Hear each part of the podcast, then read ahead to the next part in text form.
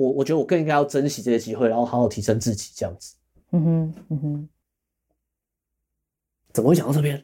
啊完蛋了，完蛋了，大走偏了，大完蛋了，大偏离好，Hello，我是 Chris，这里是行人穿越道。本集录音器材由空巷 Spelephant 赞助播出。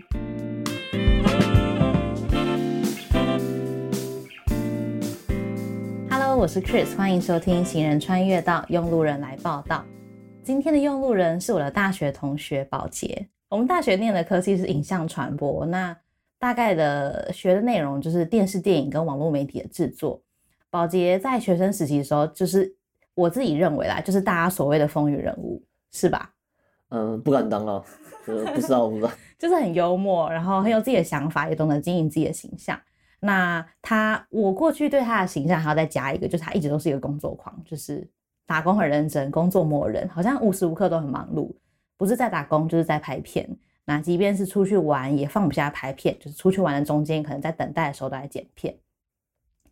那大学毕业之后呢，他偶然有机会到聂云的公司工作，帮聂云拍片啊，当他的助理。离开聂云的公司之后，就持续以 freelancer 的方式拍片接案，到了现在，他也成立自己的工作室，稳定的接网络广告、企业形象影片，还有活动记录的案子。那宝洁除了平常的工作之外呢，其实也有在经营自己的 YouTube 频道。可以请宝洁简短的介绍一下你的频道吗？嗯，Hello，大家好，我是宝洁。那我目前的话有一个自己的 YouTube 频道，啊名字是 Jump NBJ and Sherry 这样子啊。那这边跟大家讲一下，就是为什么会叫 Jump NBJ 啊？那因为 NBJ 的话就是牛宝洁英文的那个字母的缩写。那 Jump 的话其实是呃当初在思考的话，其实是取自于就是日本的周刊少年 Jump，就是一个日本最大的漫画。我自己觉得 YouTube 影片就有点像是在连载啊，每周啊可能都有这种连载的感觉，所以我觉得取自于 Jump 这样子。对，然后本来其实是 Jump NVJ 啊，当然因为后来就是加入了 Sherry 这样，那 Sherry 的话就是呃我的另我的妻子这样。那我们频道的话，以前其实比较多的可能会是旅游的部分，对，但因为后来疫情爆发的关系，所以说近几年的话，就是在做关于户外的，像是爬山或是露营相关。对，国内旅游的部分。对国国内旅游现在其实也很少，我觉得我现在应该算是完全转向户外这样子。嗯哼，对对对嗯哼，就你的频道会拍一些可能开箱影片啊，你用的器材，然后你去哪里露营这样子。之类的。那我刚刚有提到说，大家其实对你都会有一种工作狂的印象，好像你一直在工作，然后你出去拍片，甚至电脑也不离身，隐隐约可以感觉到你虽然偶尔可能会在社群上面说哦很累啊，最近压力比较大，但好像你就一直默默的走在一个自己一个道路上，没有停下来过。你自己是这样认为吗？对，其实我自己觉得，呃，刚好提到就是说，其实我算是蛮早就开始自己做 freelancer 这样子，对吧？那因为跟大家比较不一样，就是说，可能因为我算算是一个北漂青年了，嗯对吧？就是你北你你也南，你也没有南到哪里去啊？是是是桃园是南部，桃园是南部。对，桃园 桃园不是桃园不是，但是我的意思就是说，我毕竟我不是台北人这样子，所以说我在台北工作的话，其实就是有租房子啊。其实像我们这种做 freelancer 的人，如果你要缴房租的话，其实说真的你，你会有经济压力这样子。可能如果是本来就是住在自己家里的人的话，其实第一你不用付房租，第二假设你们家里可能有煮饭，你就其实可以在家吃饭。有别于住在外面的人来讲的话，其实开销可以省非常的多，对吧、那像是我觉得为什么我觉得我一直以来都在工作，其实就是因为我就是有这对这个经济的压力，这个生存的压力，所以说我就是必须要一直在想要怎么糊口饭吃这样子。但是其实也是这也是有学生时期跟出社会啦。学生时期那个时候其实最主要也是因为我们系上就是要做那种毕业制作，对，制作影片或者是功功课，其实都要花蛮多钱的。对啊，然后所以说那个时候也是要打工赚这个钱这样。那毕业之后的话，就是赚这个生存的钱这样子。嗯哼，因为你刚刚提到说，其实有经济压力，所以你其实大学毕业之后就直接开始在聂云的公司工作。那那个时候大概都做什么样的工作内容？之后又是为什么会离开呢？其实我以前大学的时候，偶然之下就是在呃我们系上的那个板上面，可能就看到就是有这个实习的机会，对。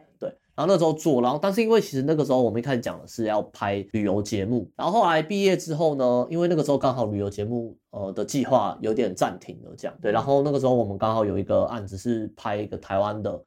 呃第一座的离岸风力发电的纪录片，然后那个时候我觉得能够参与这个纪录片的拍摄，其实蛮有趣的，也觉得蛮值得一一试的这样，所以说后来那时候毕业之后就觉得说啊可以转正继续做下去这样。嗯哼，所以其实你一开始进去是因为你可能有机会可以拍到旅游相关的东西，就其实代表那时候你就已经显现出来，就是你你其实蛮喜欢出去玩，嗯，想要去旅游。那因为我记得我们那个时候有很多的学长姐或者同学，他们其实一毕业后做的第一件事情不是找工作，就是去国外直接 working holiday 半年。那你这么喜欢旅游，是不是有曾经考虑过，那我大学毕业之后也要去打工度假呢？没错，其实我真的也很羡慕啦。其实身边很多人就是毕业之后可以出国呃 working holiday 啊，或是可能就是出国去看看或干嘛，就很爽，就很爽。然后就是你知道，就是什么大学毕业不知道干嘛，先出国找自己，先看看 未来想做什么，不急啊，这样子。对，但是其实我就没办法，我先天上就没有这样子的。先天上有些缺陷。不是不是，因为就是我工作其实都是要也要拿钱回家嘛，呃，等于我其实是有些经济压力在的。有时候你 working holiday，可能你出去，假设你是读语言学校好了，但那你都还是要付钱的。对，那除非你是真的就是 working holiday，那你在还没有领到那边的薪水之前，你也要存一笔钱。你要先有一笔钱，机票、住宿什么的。对啊，你光是机票那个时候，比如说大部分人假设去什么澳洲好了，我觉得至少要存个十几万，你可能才有这个条件先去。呃，至少你再开始找工作，对吧、那那个时候对我来讲，其实这个压力其实就蛮大的。所以说这是第一件就是难题啊。对，那第二个难题就是说，其实我一直以来都有在接案。今天假设我去那个 working holiday 好了，那可能我好不容易培养出来的客户，就是可能他就固定会找我的客户。那假设我现在就呃那个时候我觉得我接接案的状况也蛮好的。那如果我离开了，那是不是他们可能就会要找其他人？假设我工作我在国外一年回来，那他们没道理还会再找我，因为他们可能跟别人合作已经习惯了，对啊，你就是你好不容易经营起来这些客户，如果你这样一离开，你就会断了这些线啊。所以说那时候考量到这两点，最后就呃放弃了这个念头了。对就没有准备要出去这样子。对，现在步伐有很多影像或者是声音相关的工作，是可能是在大公司底下会开这个职缺，你可以领比较稳定的月薪，但 freelancer 就是呃，既然的生活很不稳定，但通常会想要当 freelancer 的人，应该就是喜欢自由一点点的生活。那你刚刚提到的问题，就是你怕你离开出去玩一段时间回来之后，你原本的客户可能就跑掉，这是 freelancer 会常遇到的问题吗？对，我觉得也出自于我自己觉得我不是一个这么有自信的人啊。然后再来也是我是蛮还蛮怕这种不定性的人。说真的，如果你对你自己够有自信的话，你你也是可以抛弃这些客户，然后你就去，大不了回来我再重新培养。其实有自信的人，或是真的勇于去追求自由的人，我觉得可能更可以跨出那一步。就是我自己蛮喜欢做比较有十足把握的事情。那个时候我的评估就是觉得说，如果我离开回来，这个难度自己觉得那门槛还是蛮挺高的。其实有点像你比较不太想要承担太大的风险，呃对保守型投资人，对，保守型，对对对，我都真的是保守型我。都保守型，我都哇纯纯股、纯股 零股息、纯股零股息。对，那你刚刚有提到说，因为你工作的薪水是需要拿一部分给家人，这件事情是发生在你大学一毕业就开始在做这件事情嘛？就是消清费，对，大学毕业之后就是有固定在拿钱回家这样子。是你自己觉得要拿，还是你的家人家人就是有意无意、有意无意的有意无意下？、有意无意的情绪，呃，就是可能就是 有意无意的。对，这因为我也不知道我家人会不会听到，我说我我还是不要乱讲好了。这样讲可能有点开玩笑啊，但是因为我自己知道我们家的状况了，所以说他们辛辛苦工作很久，我自己觉得能一毕业我每个月就可以拿钱回家这件事情，我也觉得呃这是呃我自己觉得我蛮有成就对，感，蛮有成就感。所以我也是让这件事情鞭策自己啊，就觉得说啊，我希望我可以呃不管怎样赚钱，我就是可以拨一点钱拿回家这样子。嗯哼，那我可以好奇问，因为我其实有听过，就是其他朋友他们也是必须要呃拿钱回家，重点是可能家里的小孩其实已经很多，然后爸妈已经退休，呃没有什么在工作，然后他自己还要到台北租房子，然后我看他的薪水跟他拿钱回家比，就是有一点有点夸张。我是给我自己就是说，一个目标，就是我每个月就是要拿多少钱，然后我逐年的增加这样子。嗯哼，我印象中第一年可能拿回家可能是六七千块吧，可能我就是告诉我自己，就是说，那明年的话，呃，我是不是可以给可能八千块？对，然后后年可不可以给九千块这样子？然后我就希望我可以这样子一直累积到可能，当然这会封顶啊，不然我五十岁的时候，哇靠，每个月哇啊啊哇，对对我也要生保洁这样的小孩。对吧？反正就是给自己一个呃期许啊，就大概你自己一直有在设定这个目标。是是是，对，我觉得探讨这个东西不是说到底该不该拿，因为其实老实说，养小孩实在是有够超级花钱的。对，所以我也觉得，如果是呃孩子这边经济能力状况是没有问题的话，是应我自己觉得应该需要拿一点钱回家。其实我觉得这个这部分，我觉得真的是因人而异啦。我觉得不拿钱回家的人，我也都完全 respect 这样，因为我觉得这真的是没差，只是呃，因为每个家庭的状况不一样。那我们家庭呃，可能我们我们家可能经济状况可能没有到这么富裕，那那我是觉得我可以做这件事情的。那刚好提到在猎云公司的工作，薪资的部分都是蛮稳定的。那之后你为什么会离开呢？其实啊，就是累哈，哎，挺累的。对，那我自己觉得，诚实的说，就是聂聂聂云，我都叫他聂哥了。对，就是聂哥，他就是我人生大贵人。其实我以前呃高中那时候不读书这样，然后后来我没有考好，我算是重考，然后读上影传这样。其实也没有是为了想要做影像而读这个系的，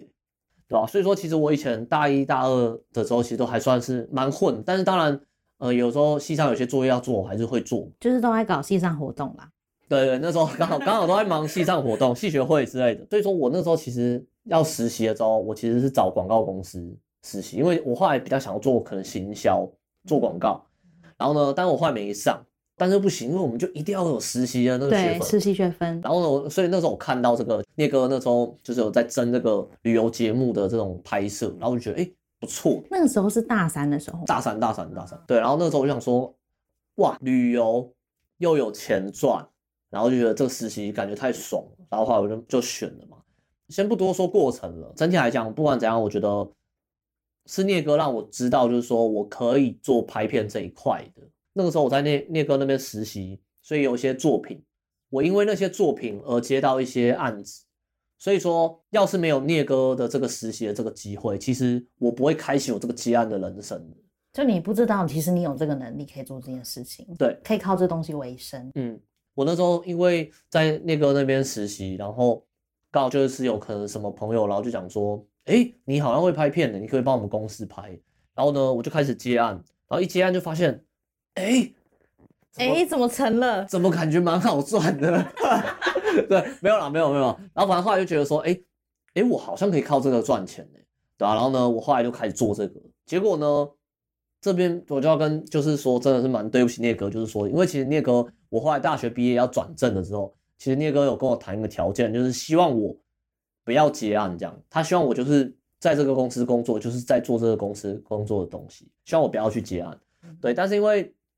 那个时候其实那个蛮 free，他其实让我一个礼拜可能不用每天都进公司，所以有时候我就会利用一些不用进公司的时间，然后可能就自己偷偷接案这样，嗯，对啊、那后来接久，其实你就觉得说 做这种亏心事做久，你还是会觉得说啊，会不会有一天被发现这样，然后再来是不想要骗那些哥啦，他是你的大贵人。对，真的是我大贵人，他是这么信任我的。如果我这样一直偷偷接案的话，呃，其实我也对不起他，对吧、然后所以说我后来就是选择离开这样子。我其实那个时候也有一度想说，哎，其实因为那个时候在猎人那边工作，所以有存一点钱嘛。然后所以说我那个时候我也觉得说，哎，我好像可以去打工度假。嗯哼，终于可以去。对，结果，但是因为刚好那个时候我刚好接案也接的算是蛮蛮蛮不错的。嗯对吧、哼，因为其实我其实我为什么会选择离开我的呃正职的工作，也是因为那个时候我接案的收入已经超过我的呃正职的工简单来说，哪边钱多往哪边去。啊哇完了，对不起对不起那个对不起那个呃对，这边给你一段时间跟那个说几句话。没有来，镜头这边已经来了。啊啊那个真的就是不管怎样还是很感谢啊，对，真的真的真的。反正后来我后来就选择离开了嘛，结果呢，人就是贪心嘛，就觉得说啊，离开了这样子有那个金流在，你就觉得说啊，算了，先不去那个什么 working holiday 啊，去那个没人赚，然后还有风险。我说我说再再拼个几个月，你真的保守型，保守型，真的保守。型，对，零股息，纯股纯股零股息，所以后来就放弃了，因为哪边钱都往哪边去。没错没错，对，但是反正后来就马上就踢到铁板了。我就这样子接案几个月几个月几个月，慢慢过去了，就发现案子越来越少，开始就发现了其实接案还是蛮不稳定的。然后那个时候呢，我的时间变多了嘛，我就开始想说啊，那我总该可以出国了。可以出国玩短期的那种，对，出国玩短期的，嗯哼，对啊。然后那个时候也是有一个重要的，我人生算是蛮重要的一个转折点，就是那时候我在网络上看到客路他们在争旅游体验师，我就想说，怎么会有这种工作？就是这么爽？对啊，人家付钱请你出去玩，请你出去玩，然后呢，我就是讲讲话，拍拍拍影片。所以它的前提是你要自己去拍摄、收音什么各种自己来，然后你要自己，反正。他这边接收到就是要一个完整的影片，对。但是其实我觉得他就是呈现手法其实是很自由的，因为有有些人就是那种拍这种 vlog 的模式，就是会边拿相机边讲话。但说真的，你也可以就是，呃，你就不讲话，或者你甚至你影片都不要拍到你自己也没差，他就都没有限制。他他不限制你的呈现方式。但我自己是觉得说，我算是还算喜欢讲话的人，好像可以有这个机会。大前提也是因为，呃，我觉得我算是一个小气少年。就是做什么事情，我都在思考说有没有免钱的方法，就有没有可以不要花钱就可以做的方式这样子。然后那时候我就想说，就是我会拍影片，比起一般想要旅游但是可能还要买器材拍影片的人来讲的话，我已经省下，已经有个能力了。对对，所以说我那个时候想说，那不然就是我就出国，然后我就把我出国玩的影片先拍下来，到时候我这样剪出来以后，如果感觉好像还不错。那是不是就有机会？可能有人愿意赞助我出国，嗯哼，就等于有点像先累积一个作品的感觉。对对对，其实那个时候也有一个算是呃美国的一个很有名的 vlogger 这样子，嗯，对，然后他就是影响我一开始的那个 YouTube 的那个生涯。谁啊？他叫做 Casey Nesta，可以说是你在拍这种 vlog 的影片，他是 OG 始祖这样子。那时候几乎都没有什么人在拍，真的。其实其实那个时候。YouTube 在台湾还没有这么，就是那个是，呃，很早期，蔡阿嘎、肾结石那个时候应该是国外已经比较在红这件事情。对对对，就是国外的 YouTube 在大量串起的之后，然后台湾也是也是在快速在串起。反正那时候最有名就是圣洁石，好像只花了什么三个月还是多久，然后呢就订阅就破，对，订阅就破百万这样子的那个时期，这样我就受那个 Casey 的影响，然后我就觉得说，哎，我好像也可以就是出国，然后。记录自己的，因为我这是自己背包客，就算我没有想要经营什么 YouTube 好了，我自己收藏我也我也爽这样子。对对对。结果后来我那个时候就是拍下以后，然后回台湾，然后呢我剪，我有剪一剪剪一剪，我就是先 PO 在我自己的个人的可能脸书上面。嗯哼。就那时候 PO 出来之后，蛮多朋友就是按赞，甚至有些不是朋友，因为有些朋友就分享，就让朋友的朋友看到，就因此就是那个时候就是成效蛮好的，大家就觉得说什么，哎。开 YouTube 频道啊，当 YouTube 又被起哄，对，被起哄哦。我我觉得我人生很容易被你很容易被起哄，真的真的。对，你很像你很像吴宗宪哎，就是 Q 你一个，你就是可以可以唱或者怎么样。完蛋了完蛋了，很容易很容易被控制。对，因为那时候我出国蛮多天的，然后我就一天剪一支影片，等于说那那一趟旅程啊，我记得我出国九天吧，等于我做了九集这样子。你不会觉得很很累吗？其实我觉得剪自己出国的影片。真的是不会累，会吗？你一直看自己耶？但我觉得那个是觉得很有趣啊，就有点像是，有点像是你出去玩，然后呃，你拍照，你在修你自己出去玩的。你会同时在回忆说，哦，我今天早上去了，哦，OK OK。就是因为其实有时候出国，因为其实说真的，我我觉得我我好像没有到那么爱拍照，嗯哼，对吧？那比起拍照，我觉得拍影片我觉得更有趣，这样。就所以说，可能有些人就是出国玩了之后，不是拍很多照片，然后回回国之后，可能在看那些照片，就会回忆起那个时候。对，那对我来讲，我就是在剪影片的时候，我就一直在回忆那个当下发生了很多有趣的事情。你在剪影片的时候有偷笑吗？有偷笑，偷笑。哎，我怎么知道这样？对啊。那反正那个时候就这样子剪了几支影片以后，然后呢，每支影片算是就越来越多人看到，越来越多人看到。然后呢，后来我就觉得说，好吧，不然我就是先上传在 YouTube 上。那那个时候其实也没有取个什么名字，我就是上传到我牛宝杰的 YouTube 上面这样子。就是一个每个人有 Gmail 都可以开一个这个自己，这等于你有一个账号，自己的频道。对对对对，然后就是大概就是那个时期，我就看到旅游体验师这个东西真的有这样子的存在，我就刚好就是想说，不然我就去报名了这样子。所以其实你是先出国玩，然后先拍了自己的影片，然后上传 YouTube 频道之后，才发现有 Klook 旅游体验师的这个对对对，职位。那个时候其实像什么 KK Day 啊、科鲁，其实都很早期这样子。那时候还不流行这种自助旅行，以前比较传统都是那种什么跟团，什么雄狮啊，类似这种大型的，然后后来才开始，因为越来越多这种自助旅行啊，什么廉价航空啊，然后所以说开始有一些这种什么大家自己买那种什么行程，客路 KK Day 之类的，嗯哼，对所以说后来那时候客路就有一个这个旅游体验师的这个工作，对啊，然后我就觉得说，哎，蛮有趣，我就去报名的这样，然后后来也算是蛮幸运，就是呃真的有有上，真的有上这样子，嗯哼，那你最后怎么没有继续做？